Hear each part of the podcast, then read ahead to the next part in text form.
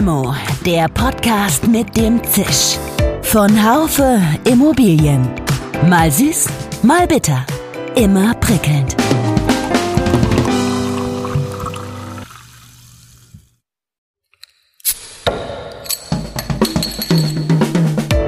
Limo, der Podcast mit dem Zisch.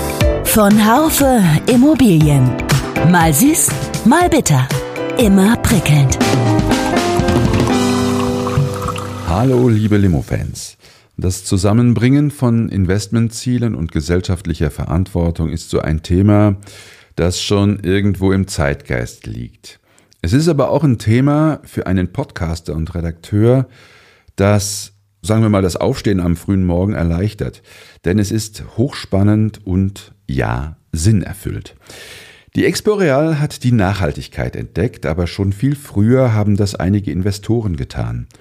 Heute spreche ich mit Umut Ertan, Gründer des Immobilienunternehmens Realogis, aber vielmehr noch Impact Investor mit der Überzeugung, dass Impact Investments schon recht bald die wichtigste Assetklasse sein werden. Was tut er? Welche Probleme haben Startups zurzeit?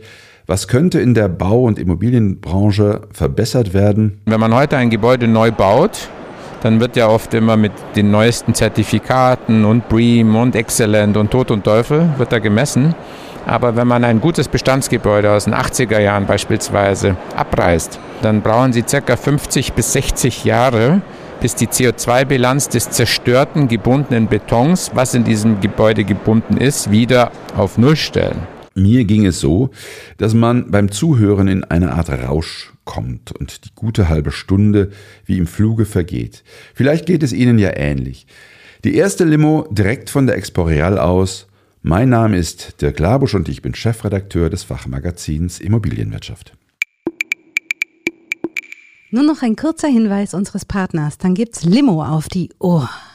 Unser heutiger Werbepartner ist die Bayern LB, der starke Immobilienfinanzierer mit Beratungskompetenz in allen Assetklassen. Gemeinsam mit ihren Töchtern bringt die Bayern LB für jedes Projekt in der Immobilienbranche das richtige Team an den Start. Kunden profitieren dabei von einem breiten Leistungsspektrum entlang der kompletten Wertschöpfungskette. Von der Erschließung bis hin zur Mezzaninbeteiligung, von der Finanzierung und Bewertung bis hin zu Asset- oder Facility Management. Mehr zum 360 Grad Real Estate Angebot der Bayern LB unter bayernlb.de slash Immobilienkompetenz. Ja, lieber Herr Ertan, ich freue mich, dass ich Sie hier auf der Expo treffe. Geben Sie doch am, am Anfang mal so drei, vier Eindrücke von der, von der Messe wieder. Das äh, interessiert unsere Zuhörer sicherlich auch. Ja, vielen Dank, dass Sie mich eingeladen haben zu dem Gespräch heute und unserem ersten eigenen Messestand während der Expo Real. Wir haben 15 Jahre versucht, einen schönen Stand zu bekommen, hier in der Halle A1, direkt neben München. Das ist nicht so ganz leicht. Das sind die Stände gut verteilt, ähnlich wie ein Tisch auf dem Oktoberfest, sind heiß begehrt. Und äh, ja, ein, ein Münchner Teilnehmer hat den aufgegeben aufgrund Corona und wir haben natürlich die Chance beim Schopfe gepackt und haben zugeschlagen. Die ersten Stunden waren sehr schön. Ich habe äh, einige am Gang getroffen, wo ich nicht terminiert war. Ich hatte nur bis halb zwölf keine Termine und waren dann gleich wieder zwei Zufallsbegegnungen und, und äh, davon lebt ja die Branche, von Vertrauen von Menschen. Also wir handeln zwar mit Immobilien, bauen die, vermitteln die, beraten Projektentwicklung, aber es sind ja die handelnden Menschen dahinter und ja, es ist schön, dass wir wieder echten Austausch zu haben. Sie haben ja den Logistikmakler Realogis gegründet. Sie haben eben gesagt, das ist nur eine von ganz vielen Beteiligungen, die ich habe. Jetzt haben Sie eine Beteiligungsgesellschaft gegründet, die Schweizer Kapital Holding. Sie sind als Impact-Investor unterwegs. Vielleicht erklären Sie ganz kurz, was Sie da in diesem Bereich genau machen und dann vielleicht als nächstes, warum Sie es machen. Es sind mittlerweile zehn Firmen, die ich selber gegründet habe. Ich versuche den Begriff Serial Entrepreneur zu vermeiden. Also wenn ich regelmäßig sprechen darf auf einer Bühne, Sie können 100 schlechte Firmen gründen, sind Seriengründer. Was zählt da schon? Ich verstehe mich als Unternehmer im klassischen Sinne. Die meisten Firmen, die ich aufgebaut habe, sind organisch gewachsen, sind nicht fremdfinanziert durch Banken. Ich habe immer versucht, schuldenfrei die Firmen aufzubauen, also so auch Realogis vor 16 Jahren. Damals wurden wir belächelt als Lagerhallenschubser, nur Lagerhallen und bundesweit. Heute ist Logistik systemrelevant, haben wir in Corona gesehen. Es ist die am stärksten wachsende Assetklasse im Gewerbesektor. Die Renditen sind fast auf dem gleichen Niveau wie Büroimmobilien angekommen. Die Yield Compression ist sehr hoch. Woher wussten Sie vor 15 Jahren, dass das Logistikthema eben kein Lagerhallengeschubse ist, sondern wirklich eine Zukunft hat? Oder wie, wie, welche Indikatoren haben dafür gesprochen? Deutschland ist eine Industrienation. Da wird jeder immer sofort nicken. Ja. Doppelt so groß wie Frankreich auf Nummer zwei, auch vom Logistikmarkt an sich. Man spricht oft über Logistik als Markt. Logistik hat ja 360 Milliarden Umsatz pro Jahr in Deutschland. Die ganze Logistikbranche, ich rede jetzt nicht von den Immobilien, ist so der dritte oder viertgrößte Arbeitgeber, weil Logistik geht über die Sektoren Automotive, Maschinenbau, Produktion. Also da ist überall Logistik mit dabei. Ist systemrelevant seit Corona eindeutig. Wir haben alle erlebt, was es bedeutet, zu Hause zu sitzen und die Sachen doch immer im Regal zu finden oder online geliefert zu bekommen. Die Lkw-Fahrer sind gefahren, man hat da die Bilder gesehen an den Grenzen, die waren unterwegs. Und, und das hat eine höhere Akzeptanz jetzt zwischenzeitlich bekommen. Also die Logik, weil Sie mich gefragt haben, war Deutschland Industrieland, dafür braucht es Industrieflächen und Industrieflächen beinhalten auch die Lagerlogistikimmobilien. Das ist der Überbegriff auch dieser, dieses Sektors. Und entsprechend habe ich gedacht, ein Land wie Deutschland braucht sowas. Also wenn nicht hier, wo dann? Dass das so gut läuft, hätte ich mir nicht ausmalen lassen. Es war Glück. E-Commerce kam dazu, diese Zalandos, diese ganzen Amazons dieser Welt, die jetzt heute auch alle diese Lagerlogistikflächen benötigen. Heute wird immer mehr aus den Legern direkt zum Kunden geschickt eben leider nicht nur über den Einzelhandel, über die stationären Geschäfte. Das ist auch ein Problem, muss ich sagen, aber da habe ich auch ein eigenes Startup, UPEX, darüber können wir ganz später reden, wie das gelöst ist. Äh, wir versuchen eben die Stadtleger, so nennen wir das. Also wir, wir sagen nicht, dass man die Stadt vollpflastern muss mit City-Logistik-Immobilien, die man nochmal baut, wo wieder Wohnflächen entzogen werden würden oder gar, sagen wir mal, Kindergartenflächen im Erdgeschoss. Wir sagen, die Ladenflächen sind schon in der Stadt. Und wir wollen dort äh, die letzte Meile insofern aktivieren, dass die Sachen, die dort im Erdgeschoss schon vorrätig sind, direkt an den Kunden in der Stadt im 30 bis 50 Kilometer Umkreis mit Elektromobilen innerhalb von wenigen Stunden geliefert werden. Das ist jetzt, äh, habe ich vor circa eineinhalb Jahren, da bin ich Co-Gründer, ist ein Münchner Unternehmen auch.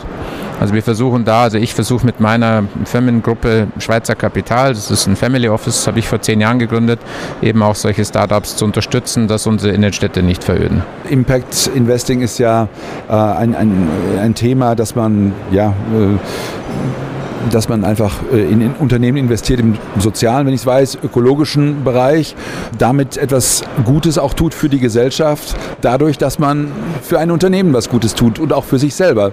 Vielleicht können Sie dazu mal ein paar, paar Takte sagen. Dieser Begriff Sustainability, Nachhaltigkeit, der ist ein bisschen abgedroschen, Nachhaltigkeit, dass man will es irgendwie gar nicht mehr hören. Und neudeutsch heißt das dann eben auch Impact Investments. Das heißt, es sind Investments, die eine Wirkung erzielen. Das ist die wortwörtliche Übersetzung. Impact heißt Wirkung. Und beim Impact Investment geht es darum, den Wirkungsgrad zu messen. Also das heißt, äh, wenn Sie früher in Umwelttechnik investiert haben, schon immer in irgendwelche nachhaltigen Energien wie Windparks oder Solar, dann hat man vor zehn Jahren vielleicht gesagt, das ist ein Investor, der in Umwelttechnik investiert. Ja? So, heute hat man einen schönen Begriff gefunden, der heißt Impact. Äh, das heißt, er löst gleichzeitig die größten Herausforderungen unserer Zeit. Also erstens mal die soziale Ungerechtigkeit ist vielleicht als erstes zu nennen, allerdings äh, an der Spitze dann direkt natürlich die Umweltzerstörung. Und äh, als größte Herausforderung unserer Zeit empfinde ich persönlich Global Warming. Also das ist nicht mehr von der Hand zu weisen, trotz der Pandemie, trotz Corona jetzt. Wir sind relativ gut geimpft, so vierte Welle, fünfte Welle, was auch immer noch kommen mag. Irgendwann wird sich das ausbalancieren. Wir werden eine hohe Impfung oder Immunität in der Bevölkerung bekommen oder auch weltweit. Das wird irgendwann endlich sein, das Thema in wenigen Jahren, so hoffe ich zumindest. Sodass Global Warming als größtes Problem übrig bleibt. Und das können Sie eigentlich nur, indem sie in den größten Markt der Welt investieren. Das heißt, man kann natürlich springe ich kurz Social Impacts machen, mache ich auch. Es ist Philanthropie.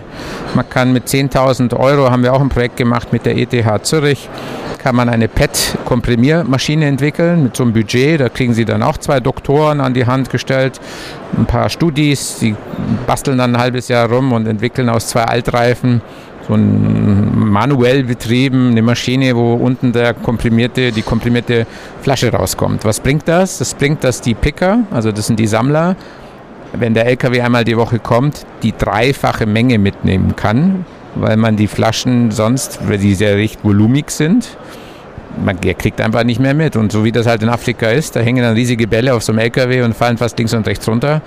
Der, der, wird dann schon so beladen, dass fast alles drauf passt. Aber wenn halt dreimal mehr drauf passt, ist der Umwelt geholfen vor Ort, weil das äh, dauert über 100 Jahre, bis so eine PET-Flasche verrottet oder noch länger. Den Menschen ist geholfen, sie haben einen höheren Verdienst. Und, äh, und, und das ist eigentlich soziale, Social Impact. Das ist so dieser soziale Aspekt. Das heißt, wenn man auch den Menschen vor Ort in Lohn und Brot verhilft und ihre Lebens- und Arbeitsbedingungen verbessert. Das wird auch oft abgetan als Philanthropie. Ein Impact-Investor hat mit Philanthropie nichts am Hut. Der will ganz klar Rendite. Der geht einen Schritt weiter. Der tut das zwar auch noch als Wirkung auch messen, hat das einen sozialen Impact auf solche Menschen? Hat es auch eine Wirkung auf die Stabilität dieser Region? Also all das, was sag ich mal, heute in unseren Gesellschaften passiert, auch ähm, die Ungerechtigkeit, die da überall stattfindet, gerade auch in den ärmeren Ländern, das ist für ihn ein Aspekt. Er will aber auch ganz klar und ein Impact Investor will Wirkung, also der will messbar entweder CO2 reduzieren, Arbeitsplätze schaffen die dritte Stufe ist eigentlich das Entscheidendste für mich der messbare Reduktion von CO2. Also dass wir wirklich heute die Kilowattstunde Strom, wenn sie fossil verbrennt wird mit Erdöl, Gas, vergleicht mit einem Windrad. Auch da ist ja graue Energie verbaut. Ja? Also das Windrad, wissen viele nicht, die Rotorblätter sind äh, Rest, also Müll, also insofern nicht rezyklierbar am Ende ihrer Laufzeit nach 20 Jahren. Die werden verbuddelt im Erdreich. Auch eine Wahrheit, die keiner so richtig weiß. So, genauso wie bei den Lithium-Ionen-Batterien und so weiter, da gibt es ja auch immer noch eine Side-Story und eine Hintergrundstory. Aber natürlich muss trotzdem der Wandel stattfinden.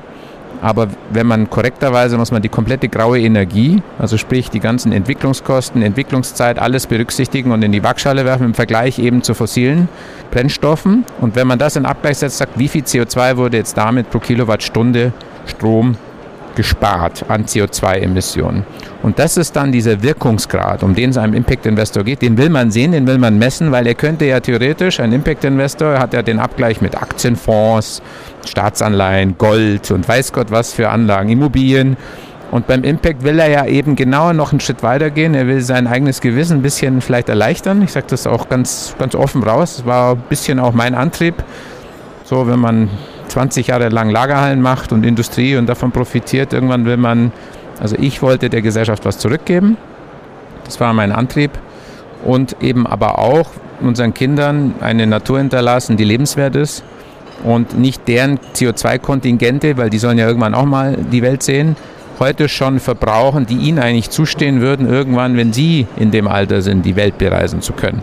Das muss man sich ja mal vorstellen. Wir, wir, wir verbrauchen die Kontingente, die denen eigentlich zustehen würden. So muss man das mal auch sich gedanklich vor Augen führen. Also wir, wir, das ist ungerecht. Ne? Wir, wir leben auf deren Kosten und die Umweltkatastrophen, vielleicht noch als kleine mal Schlussanmerkung ähm, zum Impact an sich vor 2008 hat El Gore große Präsentation gehalten, hat Bilder an die Wand projiziert mit Klimakatastrophen, hat gesagt, so wird das irgendwann aussehen, Waldbrände, hier äh, Sturmflut, Hochwasser, die, die Oberfläche, also Starkregen schwemmt ja dann auch, weil viele sagen, es regnet doch. Ja, es regnet, aber es regnet dann, wenn dann zu viel und spült ja den Mutterboden oben weg. Also das ist ja dann nicht der Niederschlag, der gut ist fürs Grundwasser und für die Landwirtschaft. Das ist ja genau immer so der, dieses Totschlagargument der ganz, ganz Schlauen, wenn die dann sagen, es regnet doch, es gab ein Riesengewitter und alles. Das ist schön und wir brauchen beständigen, kontinuierlichen, gleichmäßigen Regen und nicht diesen starken. Der ist nämlich nochmal schädlicher. Ja, also das vielleicht auch nochmal so kurz als, als, als Einwand. Aber Al Gore hat diese Bilder 2008 gezeigt. Ob der das jetzt als Gutmensch gemacht hat oder weil er vielleicht nicht Präsident wurde, sei mal dahingestellt. Aber er hat frühzeitig seine Macht angewandt als Politiker. Er ja fast Kandidat geworden, Präsident. Heute sind diese Bilder Realität, auch bei uns in Deutschland diesen Sommer. Also die Einschläge kommen näher. Ne? Auch dieser Sommer, der war zu feucht in bestimmten Regionen, in anderen, in Brandenburg war er immer noch zu trocken. Hat halt doch nicht so viel geregnet. Also wir haben regionale Unterschiede und wir können eben nicht mehr nur in die Sahara schauen oder ins Death Valley, wo jetzt 70 Grad gemessen wurden, anstatt 60 bisher. Das bringt ja nichts, weil wir haben ja vor Ort schon die Umweltkatastrophen und das hängt mit dem Klimawandel zusammen. Wir müssen jetzt handeln. Wir können nicht nochmal zehn Jahre warten. Jetzt zunächst mal die Frage, äh, Impact Investing könnten, könnte sein äh, der ökologische Bereich, könnte sein äh, der soziale Bereich. Social Housing habe ich jetzt richtig verstanden, machen Sie zum Beispiel gar nicht, weil Sie, oder eher weniger, weil Sie sich eher auf diesen ökologischen Bereich spezialisieren. Ist es richtig? Ja, also mit meinem eigenen Kapital und was natürlich jetzt nicht die Möglichkeit hat, in so großvolumig zu investieren, wie wenn man einen großen Fonds auflegt, habe ich jetzt in den letzten vier Jahren 20 Millionen investiert in, in, in Startups. Das waren drei Cleantech-Unternehmen. Eins davon ist Sinpower aus München. Da können wir gerne nochmal drüber sprechen. Und äh, auch Kitekraft aus München, äh, beziehungsweise auch die Firma Greenbuy aus der Schweiz, die mit 300 Bar Behältnissen so viel kontinuierlich an, an Luft entweichen lassen wollen. Das wird hochkomprimiert, um dann in diesen Gefäßen durch die entweichende Luft entsteht Wärme, aber auch Kälte, die daraus wiederhergestellt werden kann. Das soll eine Technologie werden, die mit Luft, mit Umgebungsluft, mit dem, was wir hier einatmen, tatsächlich Strom speichert, kühlt und heizt in einem Gerät. Und das soll in drei bis fünf Jahren marktgängig sein. Da soll auch dann aus meiner Sicht die Brücke zur Immobilienwirtschaft hergestellt werden. Ich entwickle ja selber auch Immobilien und möchte natürlich da irgendwo auch gucken, dass wir das möglichst schnell in die Anwendung bekommen, nicht erst in 10, 15 Jahren, weil es ist wirklich Dringlichkeit geboten. Aber Ihre Frage war auch, welche Sektoren. Also ich selber habe mich auf Umwelttechnik spezialisiert, gründe selber jetzt aber auch eine Social-Media-Plattform, die heißt Karma Point und Karma Coin. Also da wird es ähm, letzten Endes um um Gutes gehen, was sichtbar wird. Also die Menschen in unserer Gesellschaft, eine Krankenschwester, die Gutes leistet, eine Kassiererin oder die einfache Begegnung auf, äh, auf der Straße, irgendjemand, der einem hilft, dem kann man ein Lächeln schenken. Man kann ihn in Corona schwer umarmen, aber man kann sich bedanken. Aber man kann dieser Person auch Karma schenken. Unser Ansatz ist es dort, also Gutes in unserer Gesellschaft sichtbar zu machen was man so nicht sieht, also zwischenmenschliche Aktionen. Wir möchten den Menschen eine Plattform geben, die vielleicht nicht äh, so viel Follower auf Instagram haben und nicht so viel Zeit, sich da schick zu präsentieren. Wir wollen auch dort ein, ein Medium schaffen, über das viele motiviert werden, sich auch wieder in die Städte zu bewegen. Also wir möchten an bestimmten Tagen in der Innenstadt Karma Points auslösen, in bestimmten Stationen im Einzelhandel, die dann eingelöst werden können, die man dann mehr oder weniger wie eine gewisse Pokémonisierung der Innenstadt wollen wir auslösen mit UPEX zusammen. Das wird unser Pilotprojekt. Also da geht es mir, bei diesen Themen geht es mir darum, das muss immer irgendwo ein Transfer auch sein zu, zu, zu Anwendbarkeit. Ja? Also es soll jetzt nicht zu weit weg sein. soll nicht irgendwas sein, so ein Aderlass mit 70, 80, man sagt so, jetzt spende ich alles dem Roten Kreuz und komme dann schon irgendwie in den Himmel. Ja? Also solche Sachen, das passiert ja nun mal auch. Ich möchte, ja, während meiner Wirkungszeit als Unternehmer Sachen mitfinden, neu aufbauen, die unserer Gesellschaft Gutes tun. Und das kann man irgendwo auf den Menschen, das nennt man auch Social Impact. Ja?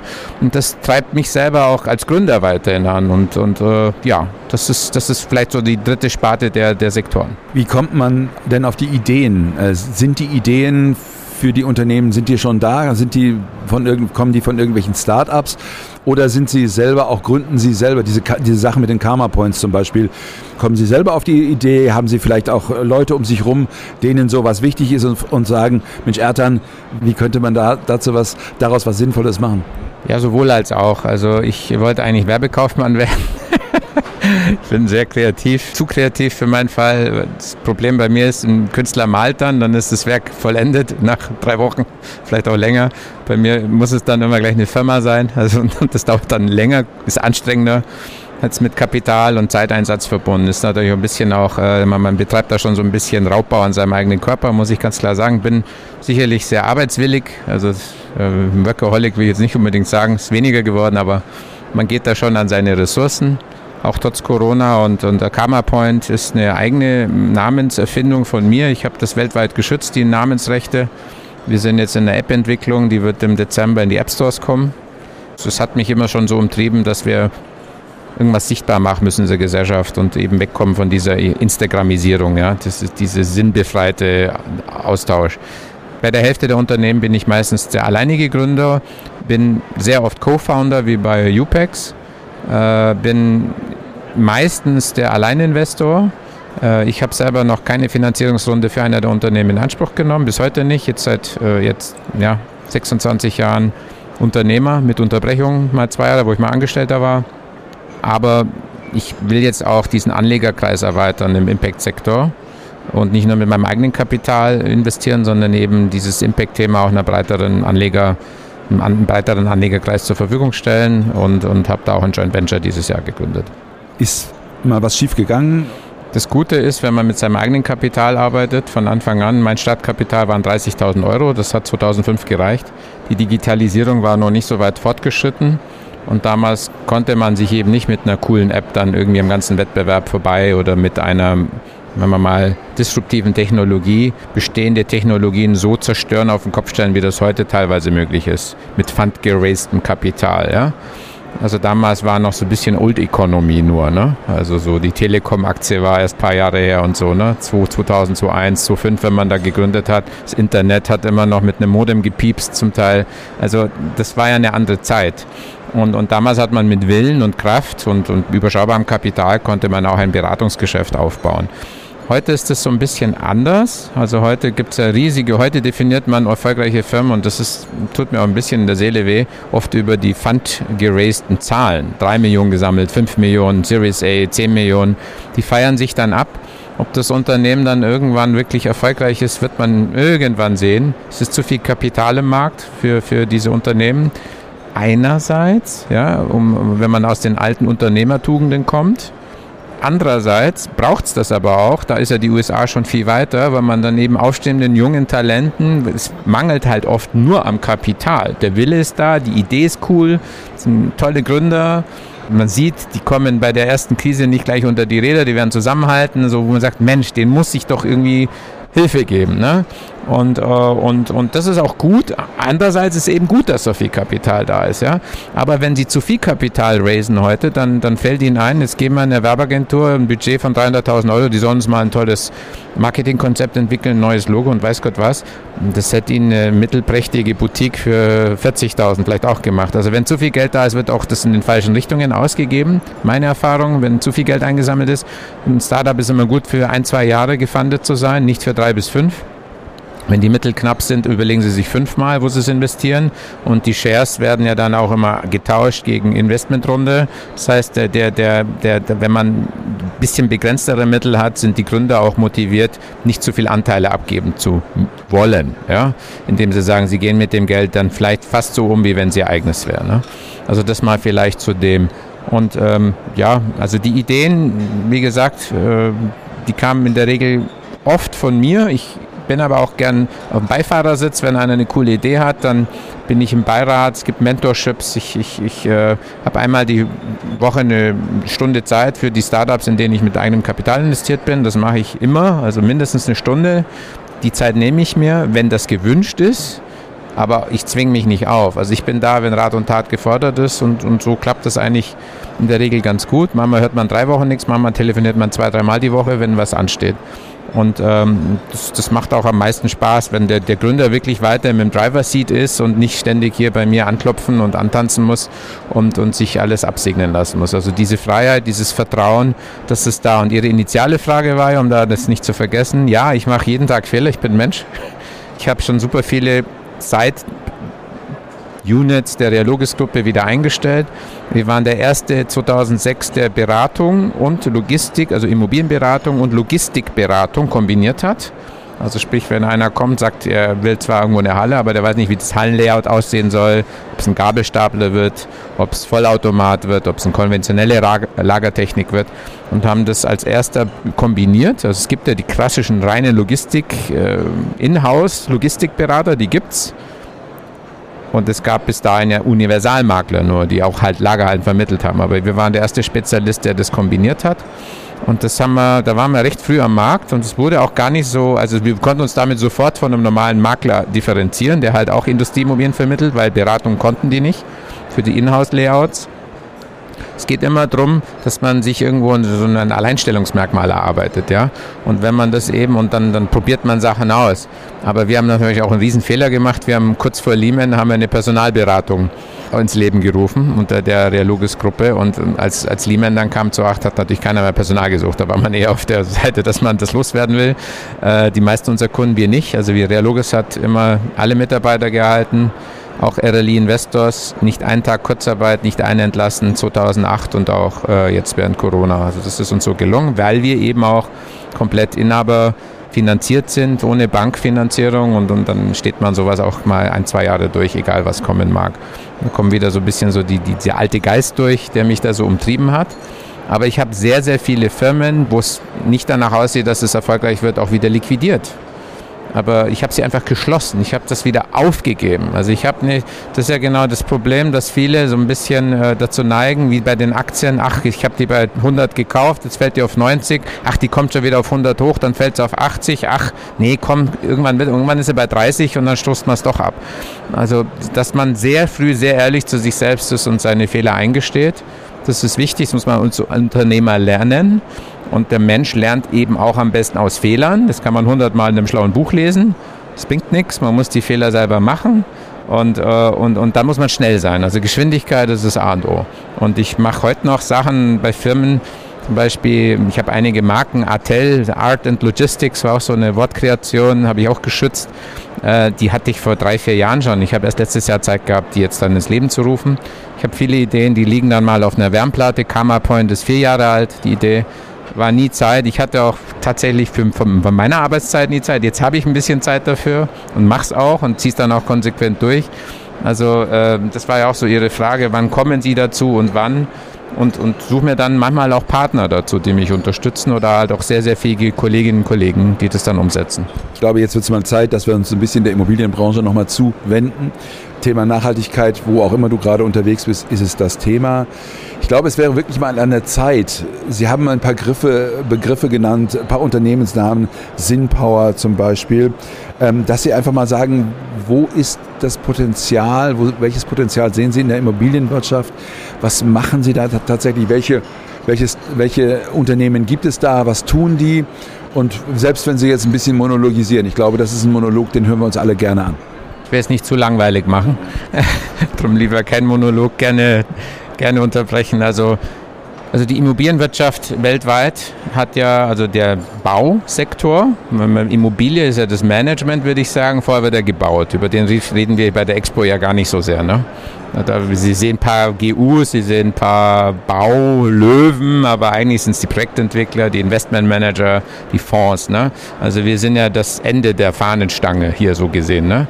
Eigentlich werden ja Grundstücksflächen versiegelt sprich die der Landwirtschaft entzogen werden oder dann eben neu bebaut, eben mit sehr, sehr, sehr energieintensiven Beton. In, Beton ist einer der Stoffe, die den meisten Energiebedarf benötigen in der Herstellung.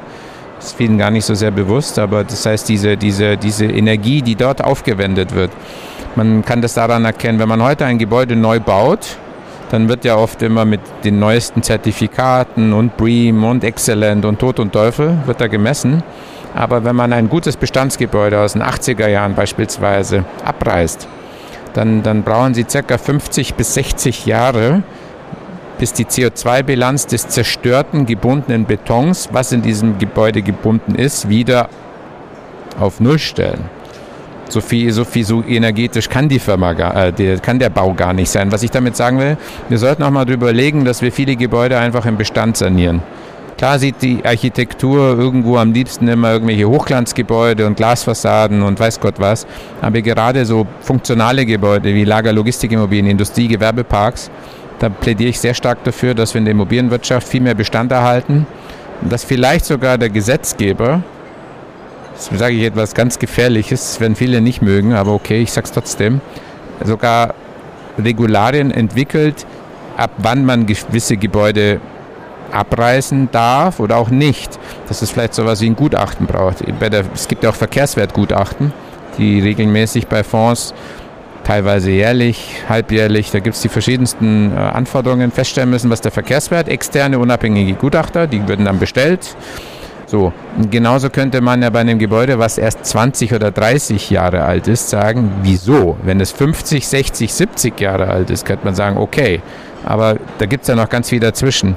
Und, und ich sage mal, 50 Jahre CO2-neutral dann wieder zu werden, bis das dann tatsächlich alles wieder durch eine Energetik, Lüftungstechnik, äh, Klima, sage ich jetzt mal, äh, Geothermie, all diese Solar auf dem Dach wieder reingeholt wird. 50 Jahre. Sie zerstören damit so viel gebundene Energie. Da würde ich jetzt gerne, trotz Expo und Investmentmärkten und alles boomt und alles ist super, einfach auch mal einen gerne Appell an die Immobilienwirtschaft richten, auch in anderen Sektoren, nicht nur im Lagerlogistiksegment, auch im Bürosegment, auch im Wohnimmobilien. Ne? Sie können heute bei einem 50er-Jahre-Gebäude, bei kleinen Schießscharten, aus denen man so rausschaut, das ist ja meistens das Manko bei diesen 50er, 60er-Jahr-Gebäuden, kleine Fenster, dann machen sie die halt einen Meter breiter und ziehen sie bis zum Boden durch und machen halt eine Glasbrüstung oder machen einen französischen Balkon. Dann haben sie auch genug Licht drin. Ja? Dann müssen sie nicht das Gebäude abreißen, 2,50 Meter, 50, 60 Deckenhöhe und eine Glasfront. Klar ist es noch schicker. Aber so tut, leistet man eben auch effektiv als Immobilienunternehmen einen Beitrag und zwar einen massiven für die Umwelt. Gleichzeitig sparen sie aber auch Geld. Ja? Die Baukosten steigen, die explodieren. Ne? Wir haben eine Verdoppelung der Baukosten in den letzten Jahren gesehen. Grundstückspreise steigen auch. Es rechnet sich auch. Ich will jetzt ja nicht als Moralapostel hier sag mal, Reden schwingen, sondern es rechnet sich. Man muss da wirklich mal den Bleistift rausholen oder die Excel-Sheet quälen und dann sieht man hinten schon, da kommt schon noch richtig Rendite raus. Vielleicht sogar mehr wie vorher. Also die ganze Branche ist mir zu sehr Abriss-Neubau um das mal so auszudrücken. Lieber ein bisschen mehr Bestand erhalten, vielleicht auch einen Teilbestand und dann einen Teil anbauen. Ja, das, das wäre auch mal, auch mal äh, durchaus wert, sich darüber Gedanken zu machen. Dieses Sinnpower hat es damit äh, zu tun? Ja, Sinnpower direkt nicht. Also bei Sinnpower äh, versuchen wir, ich bin jetzt seit vier Jahren dort Gesellschafter, habe äh, diverse Finanzierungsrunden mitgemacht, habe einen genialen äh, Geschäftsführer, Partner, Freund mittlerweile gefunden, Dr. Philipp Sinn. Äh, ich nenne ihn immer den deutschen Elon Musk der Umwelttechnik. Ein, ein wirklich brillanter Ingenieur, aber auch ja, jetzt heute auch Firmeninhaber zusammen mit mir. Gestartet damals als Idee, aus Strom aus Meereswellen zu produzieren. Das produziert jetzt für sich allein nicht genug Strom, sondern wir haben gesehen, dass auf dem Weg dorthin noch was anderes, was Besseres da ist, was wir auch bauen können. Sprich eine auf dem Ozean schwimmende Plattform. Der Strom aus den Meereswellen, aus Solar und aus Wind, wir bauen jetzt alle drei auf dieser Plattform, wird sofort in nutzbare, saubere Energie umgewandelt. Wir können die in Landzungen bauen, wir können die in Hafenbecken bauen, wir können dort tonnenschwere Gebäude drauf bauen, und zwar direkt neben einer Großstadt. Wir können dort Rechenzentren bauen auf dem Wasser, die mit Floating Solar betrieben werden, ökologisch komplett nachhaltig. Direkt nebendran, das sind jetzt keine Hirngespinste, wir sind jetzt market ready. Wir brauchen eine Vorprojektierung von ca. zwölf Monaten, dann können wir das weltweit skaliert erstellen. Und da ist dann schon der Bezug wieder zur Immobilienwirtschaft da. Auch in bestimmten Bereichen, wo vielleicht das Wasser steigt vom Meeresspiegel, können wir eben ganze Plattformen rausbauen. Wir hatten ein Unglück in Beirut mit dieser, äh, wo die halbe Stadt leider ja, dem Erdboden gleichgesetzt äh, wurde oder und äh, ja, viele Menschen auch zu Leid gekommen sind. Wir können solche Stoffe durch, äh, auf Plattformen draußen auf dem Meer, die praktisch schwimmen, von Gebäuden so weit raus bauen, aber auch mit einer Zufahrtsstraße auf den LKWs fahren können, dass eben solche Explosionen eben zukünftig womöglich weiter draußen erst entstehen und nicht noch die ganze Stadt davon betroffen ist. Also wir haben verschiedenste Anwendungen. Und ähm, das zweite ist eben äh, die Firma Kitekraft, die fliegen eine fliegende Acht mit einem, mit einem Kite, was Strom produziert, eher in Regionen, wo vielleicht große Windanlagen die Landschaft zerstören und nicht akzeptiert werden, auch soziologisch. Das, der Kite fliegt hoch, produziert den Strom, fliegt wieder runter. Das, erste Unternehmen weltweit, was eine saubere Acht fliegt. Das ist so, das kennt man so vom Drachen aus der Kindheit. Man macht das ja damit das Seil nicht verwirbelt, muss man ja auch, weil sonst wirbelt sich ja immer weiter. Aber auch, das ist eigentlich so gesehen wie eine natürliche Bewegung, diese Acht. Und das passiert durch diese Aufwinde und die Rotorblätter, die werden, also erstmal fliegt er mit Strom hoch, mit dem Kabel hoch, wird Strom hochgeschickt, oben wird der, werden die Propeller ausgemacht und auf einmal durch die Auf- und Abwinde werden die Propeller mit Wind betrieben und senden dann Strom runter. Und äh, das war vor drei Jahren auch eine verrückte Idee, sozusagen, wenn man der Folge leisten will. Heute fliegt man die acht seit September. Und, äh, und, und das sind auch wirklich unglaublich tolles Team. Ähm, es kann dann irgendwann theoretisch auf Gebäuden drauf fliegen. Ne? Also der, der, der, die Position, von dem aus dieser Kite startet, ist ja beliebig. Also da wird dann irgendwann im Zweifel auch mal etwas auf einer Halle rumfliegen. So meine Idee, die ich damit verbunden habe. Und das dritte Startup ist eben Greenbuy. Das sind die äh, ein Schweizer Unternehmen, die haben einige Preise jetzt auch gewonnen. Swiss Innovation Prize sind ja tolle Gründer auch, ein tolles Team mit, mit drei jungen, dynamischen Menschen, die auch ja, intrinsisch motiviert sind, die eben Druckluft auf 300 Bar komprimieren und, und mit dieser Technologie sagen wir mal, massiv bis zu 70, 80 Prozent Strom als auch CO2 einsparen wollen. Ja, und insofern diese Technologie wird in circa drei bis vier Jahren, so hoffen wir, marktreif sein. Und, und das ist natürlich Gebäudeautomation, THG. Ja, also das, das, wird, das wird im Zweifel die konventionelle Heizung ablösen, die normalen Klimageräte ablösen und natürlich Stromspeichermedium sein, wie eine Wallbox in einem Device und sehr platzsparend und, und, und das ist natürlich Heizen ist ja eine riesige, sagen wir mal, Potenzial dort auch oder auch Kühlen zukünftig mit diesen immer heißeren Sommern. Kühlen wird ja immer wichtiger wie Heizen bei uns, auch hier. Das heißt, das wird, das wird durchaus, kann man sofort, diesen Impact kann man sofort messen. Und solche Themen interessieren mich brennend. Gibt es in dem Bereich Bestandssanierung für Sie ein Pferd, auf das Sie oder überhaupt energetische Sanierung ein Pferd, auf das Sie möglicherweise setzen könnten? Ich meine, dass die Isolierung bei uns, also das Baurecht, zu sehr auf Gebäude Wandstärken setzt für irgendwelche Frosttage, die gar nicht mehr kommen. Ja, also das NF beispielsweise sieht ja Werte vor.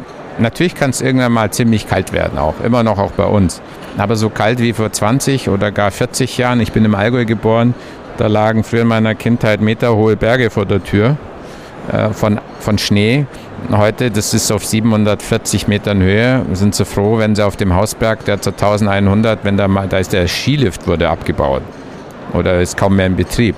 Also im Umkehrschluss, es wird immer wärmer, klar regnet also Niederschlag wird aber auch, kommt ja auch Starkregen, haben wir vor kurz gesprochen.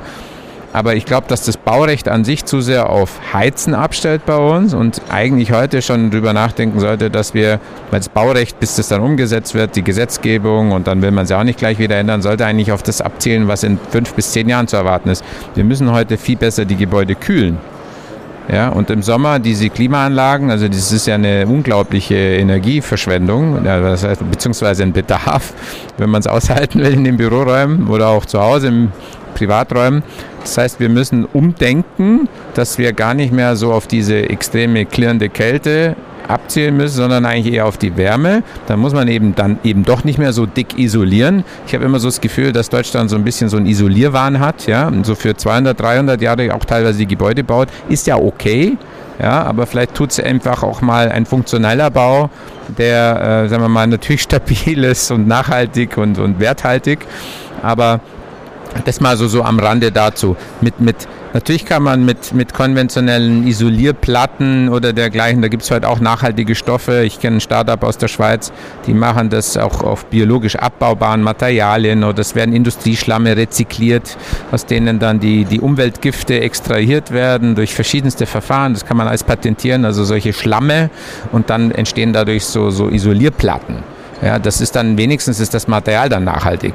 Weil so eine Glaswolle von früher und so weiter, die man da so kennt, also ich bin jetzt da kein Superexperte, aber ich meine, das muss, muss man ja dann auch, muss dann teilweise auch auf den Sondermüll oder gar Eternitplatten, die man ja ganz früher noch hatte. Ne? Also das heißt, heute, das ist das Cradle-to-Cradle-Prinzip vom äh, Professor Baumgartner, glaube ich, so in Enwer. Also das Prinzip ist ja, ich habe da mal einen Vortrag gehört, korrigieren Sie mich bitte mit dem Namen, ich habe den nicht ganz parat. Ist Cradle to Cradle ist seine Erfindung.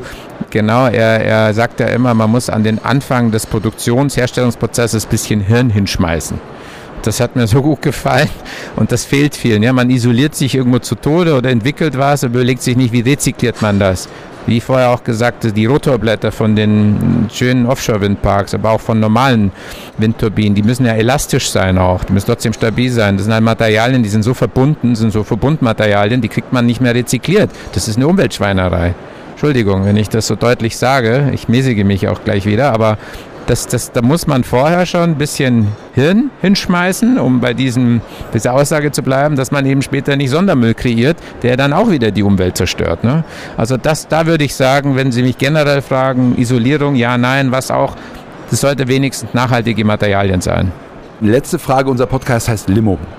Wenn ich Ihnen eine Limo ausgebe, Herr Ertan, die können Sie trinken, mit wem immer Sie wollen und äh, muss aus der Immobilienbranche, braucht nicht sein, äh, kann, kann irgendwo sein, kann lebend sein, kann tot sein. Mit wem würden Sie sie trinken und warum?